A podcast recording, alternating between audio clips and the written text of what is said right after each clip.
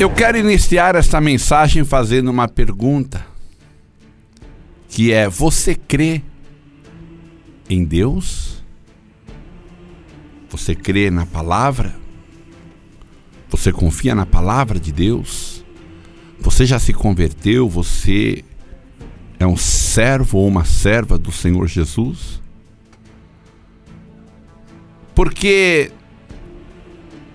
a palavra de Deus ela vai nos ensinar algo tremendo. E o que eu quero exatamente perguntar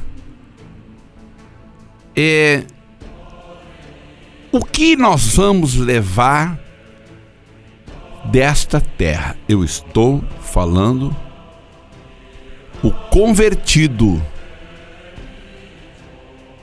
o crente convertido. O crente que anda na presença de Deus. O que é que nós vamos levar daqui? O que nós vamos levar deste mundo? A palavra de Deus desta manhã eu inicio lendo Romanos. Carta de Paulo aos Romanos, capítulo 8, versículo 1, que diz: Portanto, agora, nenhuma condenação há para os que estão em Cristo Jesus. Bom, que significa nenhuma condenação há para os que andam em Cristo Jesus. O que significa isto? A morte de Cristo na cruz, o seu sangue derramado ali naquele dia, tem poder para salvar toda a humanidade. Não, você não está entendendo. Desde Adão e Eva até hoje, todos os cidadãos, ou cidadãos, que moram nesse planeta ou já moraram nesse planeta, aquele ato tem poder para salvar todos. A questão é eles se converterem. Mas se o mundo inteiro, o mundo inteiro se convertesse a Jesus, ele salvaria o mundo inteiro. Ele não tem um poder limitado. Olha, o sangue de Jesus tem poder para salvar alguns milhões aí. Quando atingir essa quantidade, não. Se todo mundo se convertesse, o sangue dele tem este poder. O sangue, a atitude, o ato dele morrer derramando sangue por nós. Então, para aquele que está em Cristo, não há condenação. Porque a salvação vem através do seu sacrifício na cruz. Pela lei, a lei, aquela que Deus entregou para Moisés, nenhum homem conseguiria se salvar. Nenhum. Mas nem João Batista. Ninguém todo ser humano depende do sangue derramado na cruz do Calvário. E se Enoque não provou a morte, e Elias também não aprovou, não é aprovou do verbo aprovar, aprovou, não provou a morte. Se Elias não provou a morte também, não foi porque eles eram tão santos. Ah, mas a Bíblia fala: Enoque andou com Deus e Deus o, o tomou para si. Sim. Mas por causa do sacrifício de Jesus que já estava ali contado para acontecer no futuro. Foi um vale. Sabe o que é vale? Vale você recebe antes de do seu pagamento. Por isso que é um vale. Foi um adiantamento. E você pode pedir um adiantamento para o seu patrão. Chefe, me arruma 200 aí para mim passar o final de semana. Ele pode te arrumar. Está dentro do seu pagamento, mas foi um adiantamento. E, e Enoque e Elias foi um adiantamento. Tremendo, né? O nosso Deus. Então, não há condenação. E eu estou falando daquele convertido que vai ser arrebatado no dia do Senhor, aquele convertido que vai morar no céu,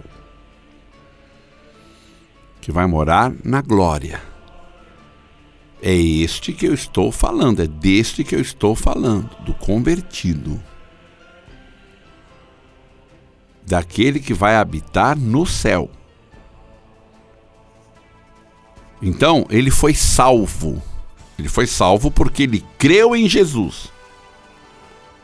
Não pelo seu merecimento, como ele é bonzinho, olha.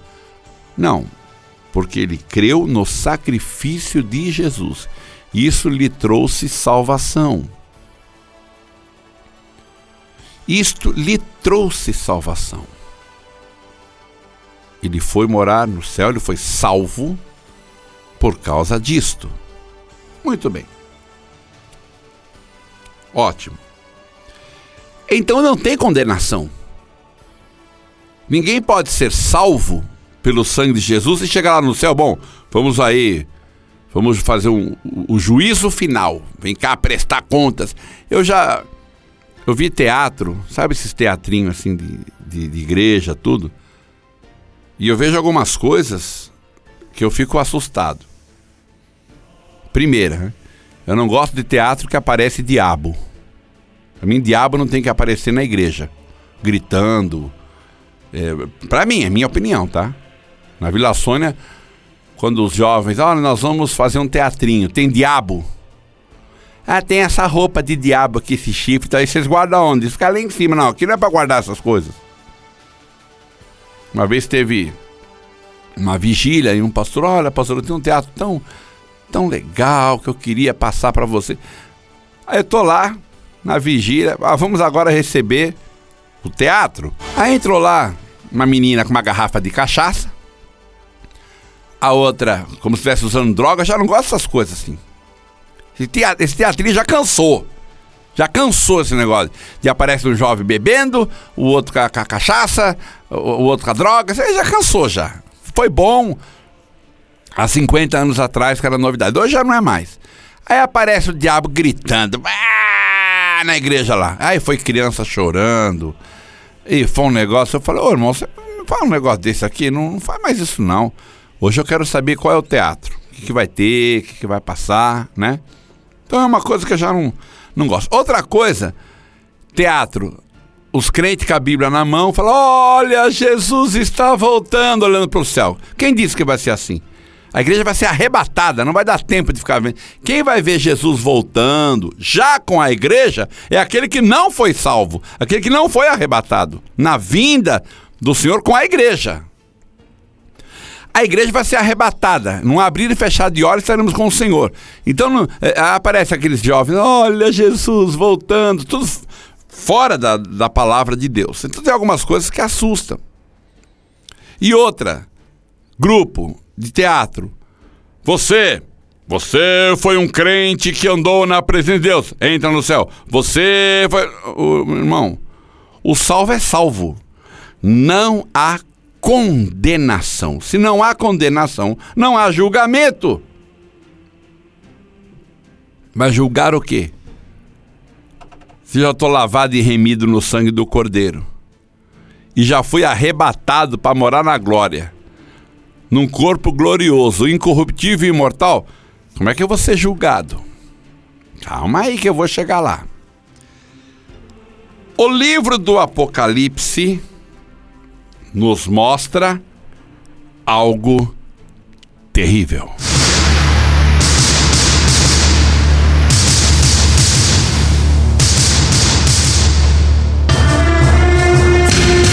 Juízo final.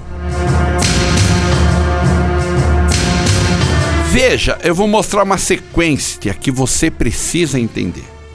Apocalipse capítulo 19, versículo 11, tem um título: Vitórias de Cristo sobre a besta e sobre o falso profeta. A besta vai ser um político que vai dominar o mundo depois do arrebatamento da igreja, num período chamado Grande Tribulação. E junto com ele vai ter um falso profeta. Aí, olha só, e viu o céu aberto e eis um cavalo branco que estava sentado sobre ele, chama-se fiel, verdadeiro. Tá vendo aqui, ó? Ó, versículo 13. E estava vestido de uma veste salpicada de sangue, o nome pelo qual se chama é a palavra de Deus. E seguiam-no os exércitos no céu em cavalos brancos e vestidos de linho fino, branco e puro. Você lê lá o que diz aquelas cartas. Quem vencer vai andar de branco junto comigo tal. Aí você vê aqui, ó, cavalos brancos e todo mundo vestido de branco. Tá vendo? Com o Senhor. Tal. Essa é a vinda do Senhor Jesus com a igreja, não é o arrebatamento. Então, aqui Jesus vence o anticristo. Aí, olha o capítulo 20. Satanás é amarrado por mil anos. Os fiéis reinam com Cristo. Tá vendo? E prendeu o dragão por mil anos, tal, tal, tal. Aí começamos a reinar com Cristo durante o chamado esse período de milênio. Milênio. Aí, pastor, mas nós vamos reinar sobre quem? Eu, eu, tenho uma dúvida tão grande, pastor. Eu estava dizendo aqui durante o louvor com o nosso amigo aqui o seguinte: que existem três pessoas, três tipos de pessoas que vão viver na grande tribulação.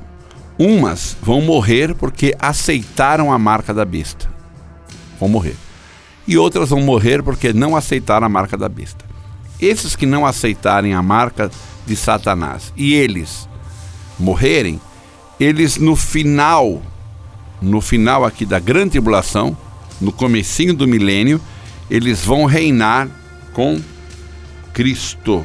Tanto é que vê aqui, ó, é, o capítulo 4. E vi tronos, e assent... do capítulo 20. E sentaram sobre eles e foi-lhe dado o poder de julgar.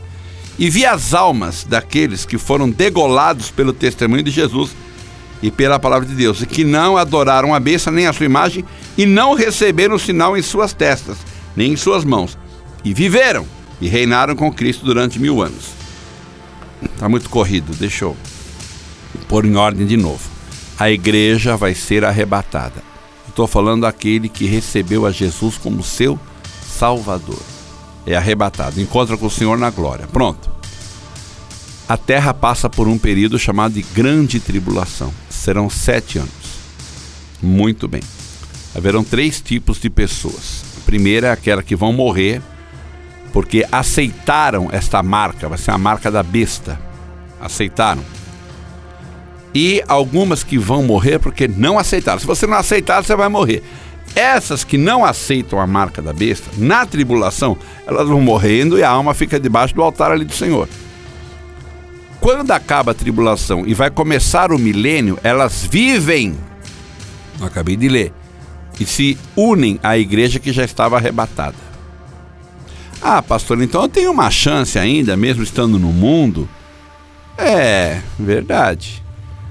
Mas se você não consegue se firmar com Jesus aqui na terra, com a presença do Espírito Santo, você vai se firmar sem. E você vê uma pessoa ser degolada na tua frente, e você é o próximo.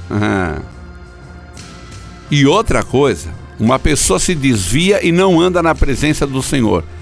E se ela morrer antes do arrebatamento?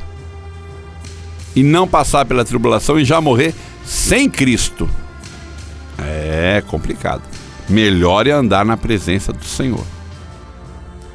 Bom, passado tudo isso, vem o milênio. Terminando o milênio, veja, e acabando-se os mil anos, Satanás será solto da sua prisão e sairá a enganar as nações, tal, tal, tal. Então, olha só, esta terra vai passar por um período de mil anos nós reinando com Cristo. Pastor, sobre quem? A Bíblia fala, se vai morrer todo mundo? Não. haverá alguns milhares de judeus que não vão aceitar a marca da besta, mas também é, vão estar guardados três anos e meio e não vão morrer. E eles vão aceitar a Jesus. O fato de aceitar Jesus é que eles vão ficar guardados três anos e meio. Esses três anos e meio vai ser a metade da tribulação.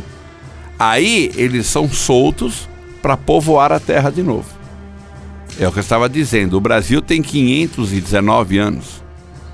Qual seria a população do Brasil se não tivesse assassinato, morte, doenças, essas famílias, casamentos abençoados, tendo aí seis, sete filhos? Qual seria a população do Brasil hoje? Ah, é mesmo, né, pastor? Você imagina mil anos no mundo. Ainda que fosse só um casal, fosse alguns milhares de judeus. Mas se fosse só um casal, já dava para encher essa terra de novo. Então, queridos, depois disso, depois do milênio, o que, que vem? O juízo final, no versículo 11. O juízo final. Bom, vamos lá. Se não há condenação para quem está em Cristo Jesus, fica claro e óbvio. Tem crente que pergunta, pastor, mas nós vamos passar pelo juízo final? O juízo final, irmão, olha só. Jesus arrebata a igreja, nos dá um corpo glorioso e incorruptível, pelo seu sangue derramado na cruz. Não é merecimento, não. Fica se gabando, não, viu? É pela glória dele, tá? O único merecimento nosso é ter reconhecido ele como Salvador. É só isso. Eu estou falando de salvação. Salvação. Eu vou falar de outra coisa depois.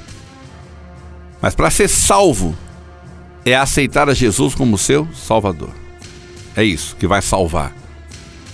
Então, passando-se todo esse período. Então imagina a igreja arrebatada num corpo glorioso, incorruptível e imortal. Ficam lá sete anos com o Senhor na glória. Eita Deus, que maravilha.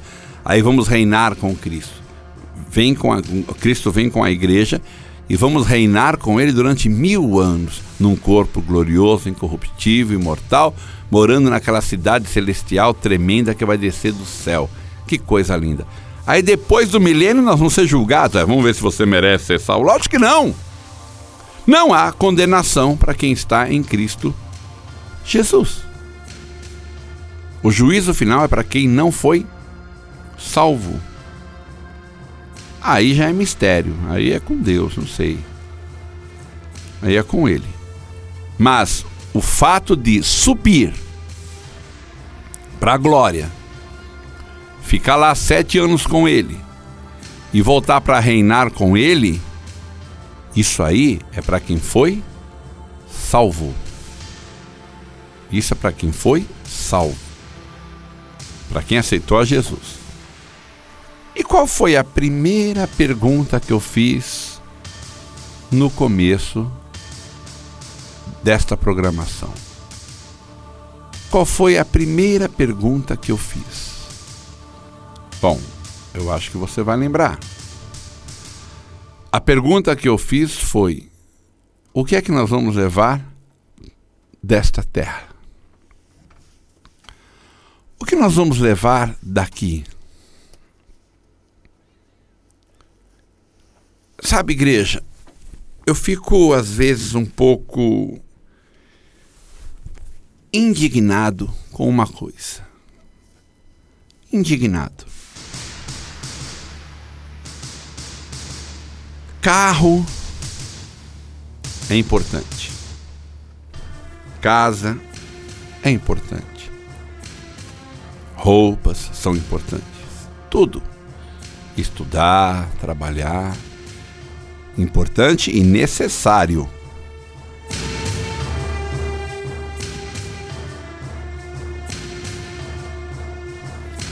Mas o que é que nós, eu estou falando dos salvos, esquece o juízo final. Já mostrei que para nós não vai ter juízo final. Mas juízo final para nós não existe. Seria algo muito estranho Jesus arrebatar uma pessoa, dá para ela um corpo glorioso, incorruptível, imortal. Essa pessoa ficar sete anos ali, que vai ser esses sete anos de tribulação, vai ser uma escola, tá? Muita gente não entende. A nossa vida aqui já é uma escola para a gente reinar com Cristo. Eu, eu, eu preguei há pouco tempo atrás sobre José, uma mensagem que o Espírito Santo me entregou, que eu acho maravilhosa. A palavra, né? não eu pregando, a palavra. Ela é maravilhosa. José foi vendido como escravo pelos irmãos. Ele chega no Egito, vendido, foi vendido pelos ismaelitas e esses venderam ele para o, o, o Potifar, que era o, o terceiro homem do Egito. O homem mais poderoso do Egito, tirando o faraó e a rainha. Esse homem era riquíssimo. E José não começa a cuidar das coisas dele? Começa a administrar os seus bens estava acontecendo? Era um curso que José estava fazendo. Administração de empresas. Era um curso. Quando a mulher de ali do Potifar ali inventou aquela história tal, José foi preso. E ele começa a cuidar do cárcere. O carcereiro deu tudo nas mãos dele. Ou seja, José aprendeu a cuidar da riqueza lá em cima e da pobreza lá embaixo. Que o maior, a pior desgraça que tinha no Egito era aquela prisão. Era um curso que ele estava fazendo. Em seguida, Faraó tem aquele sonho, vaca gorda, vaca magra, lá, lá, e quem Faraó escolhe para ser o terceiro homem, agora passando até Potifar? Quem? José. José vai administrar durante a fartura e a fome todo o reino do Egito. Por quê? Qual o motivo? Porque ele estudou. Na a vida, a vida foi uma escola para ele. E a nossa vida é uma escola. Nós vamos saber o que é justiça, nós vamos saber o que é não, não ser corrupto, por isso que seremos incorruptíveis. Vamos reinar com Cristo, não haverá corrupção. Você imagina que governo vai ser este? Que maravilha vai ser. Um governo mundial único, aonde o rei dos reis será Jesus. Só isso. Então, tudo isso é muito maravilhoso e tremendo. Então, depois de tudo isso, agora vocês vão ser julgados, né? Não. Você era um crente que não ia para a igreja. Não, não existe isso aí, irmão. Salvo, salvo. Eu estou falando depois do arrebatamento. Eu não sou aquele que crê salvo uma vez, salvo para sempre. Não é isso, não. Porque Jesus deixou bem claro, né? De maneira nenhuma riscarei o seu nome do livro da vida. Então ele pode riscar, viu? Ele pode colocar e pode riscar. Esse negócio de uma vez salvo, sempre salvo, não é assim. Não é assim não. Porque ele mesmo disse: de maneira nenhuma riscaria o seu nome do livro da vida. Agora, uma vez salvo, arrebatado, foi arrebatado, aí sim, aí acabou. Não vai ter mais. Volta. Não vai ter como voltar. Até Abraão falou, né? Tá certo que ele fala das almas, né? Há um abismo porque quem está aí não pode vir para cá, quem está aqui não pode ir para lá. Que bom. Na hora que a gente estiver com Jesus, ainda que a gente quisesse voltar, não vai ter jeito. Então, é, o que é que nós vamos levar desta terra? Aí vem Apocalipse 22. Aonde Jesus diz assim: ele fala acerca do que está com ele. Ele diz no capítulo 22, versículo 12: E eis que cedo venho, e o meu galardão está comigo para dar a cada um segundo a sua obra.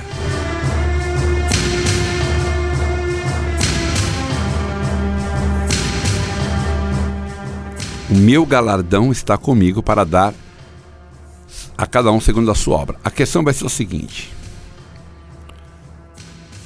é, servo bom e fiel, sobre cinco cidades reinará. Lucas 19, versículo 17. Olha só. É, ele diz assim, ó. Bem está, servo bom, porque no mínimo fosse fiel, sobre dez cidades terás autoridade. Hum. Vem o segundo dizendo: Senhor, a tua Mina rendeu cinco minas. Esse também. É, ser tu também sobre cinco cidades. Você tá vendo o galardão aqui? Tá começando a entender o galardão?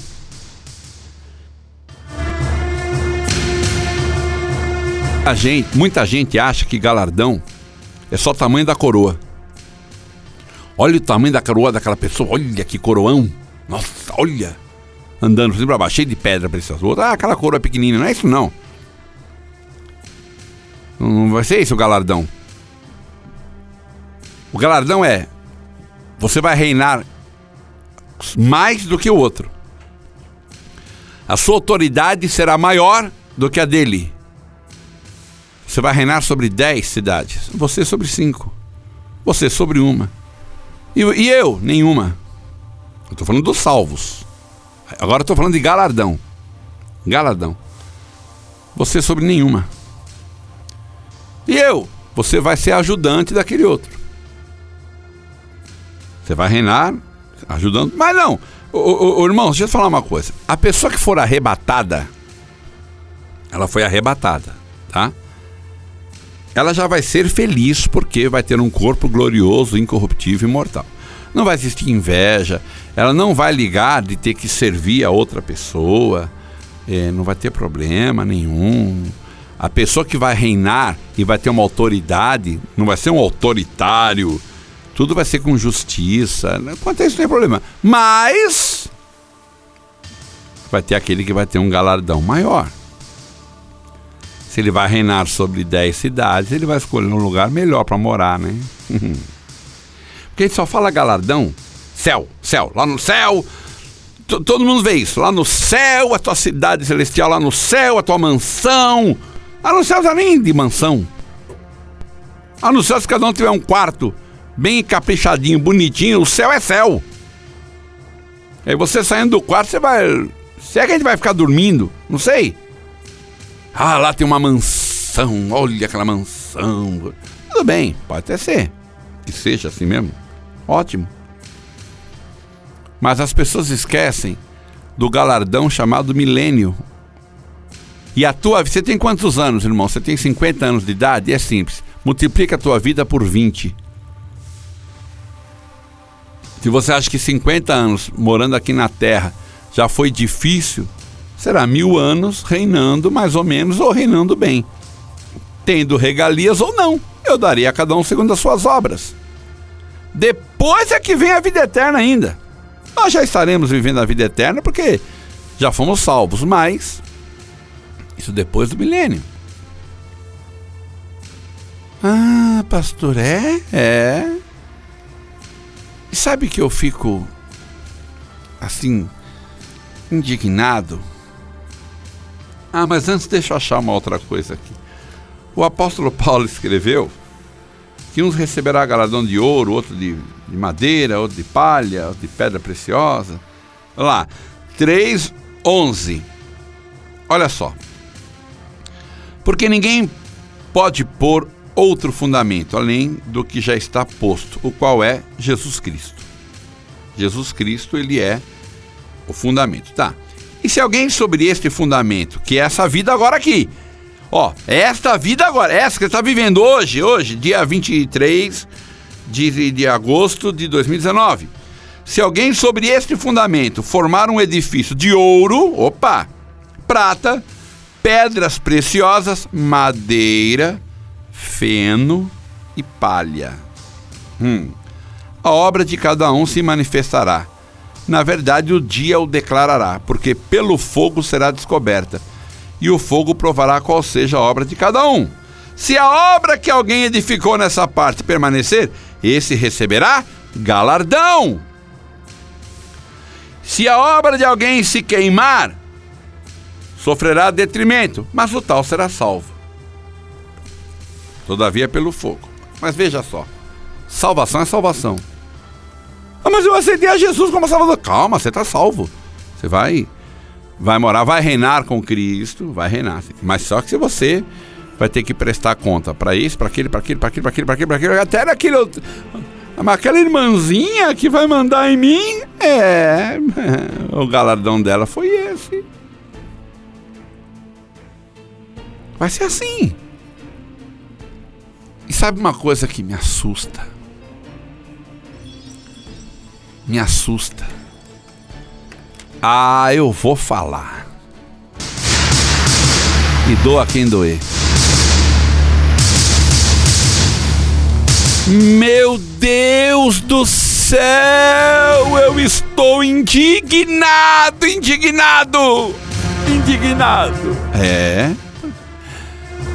O pastor da minha igreja, ele falou assim: será que está no teu alcance trazer uma oferta? Ai, se segura aí, irmão, eu vou ter que falar. 50 reais, meu Deus! Ai, que horrível! Vou procurar outra igreja. Eu quero outra igreja. Eu quero uma outra igreja. Não, mas se não for os 50, pode ser 20 reais. Meu Deus! Um brotinho. É porque a pizza tá 38, 40, né? Um brotinho deve ser isso. Eu vou ter que trazer uma oferta. Vai ter não, se está no teu alcance. Ah, é domingo. Irmãos, olha, semana que vem vamos continuar colaborando com a obra de Eu não estou aguentando mais, não estou aguentando. Naquele dia vai ser salvo. E cada um vai receber o galardão segundo as suas obras. Lógico, não é só oferta, não, viu? obra, evangelizar, falar, falar. Mas o aquele que tem um coração duro vai ter que prestar contas. Aí o Senhor vai falar: tua casa ficou, teu carro ficou, tudo ficou. Você só vai, eu estou falando agora com os salvos. Você só vai levar dessa terra o que você fez pela obra. Hã? Aconselho-te que de mim compres ouro provado. Hum, Jesus disse isso, né, irmãos? Eu espero que muitos que murmuram quando um pastor fala coopera com a obra de Deus, principalmente se ele faz parte de um ministério que investe, né? Como não é por nada, mas quem foi nas inaugurações, foram três dias lá no Pirajussara, viram que foi uma igrejinha bem assim, né? Uma igrejinha, né? Que inauguramos, né? Uma igrejinha pequenininha. Tá bom, igreja é igreja, ninguém tá menosprezando, mas quem passa lá fala: Nossa, cadê a igreja? Cadê? Ah, agora que eu vi a igreja lá, né? né? Então os dízimos, as ofertas foram tão mal empregados, né, irmãos? Então o Senhor ele fala, né? Ele, ele, ele fala aqui que é bom comprar ouro no céu. Olha, não ajunteis Jesus disse, Jesus disse, ai meu Deus do céu, que ódio as pessoas vão ter de Jesus agora, vão ficar com uma raiva, algumas, né? Com uma raiva de Jesus.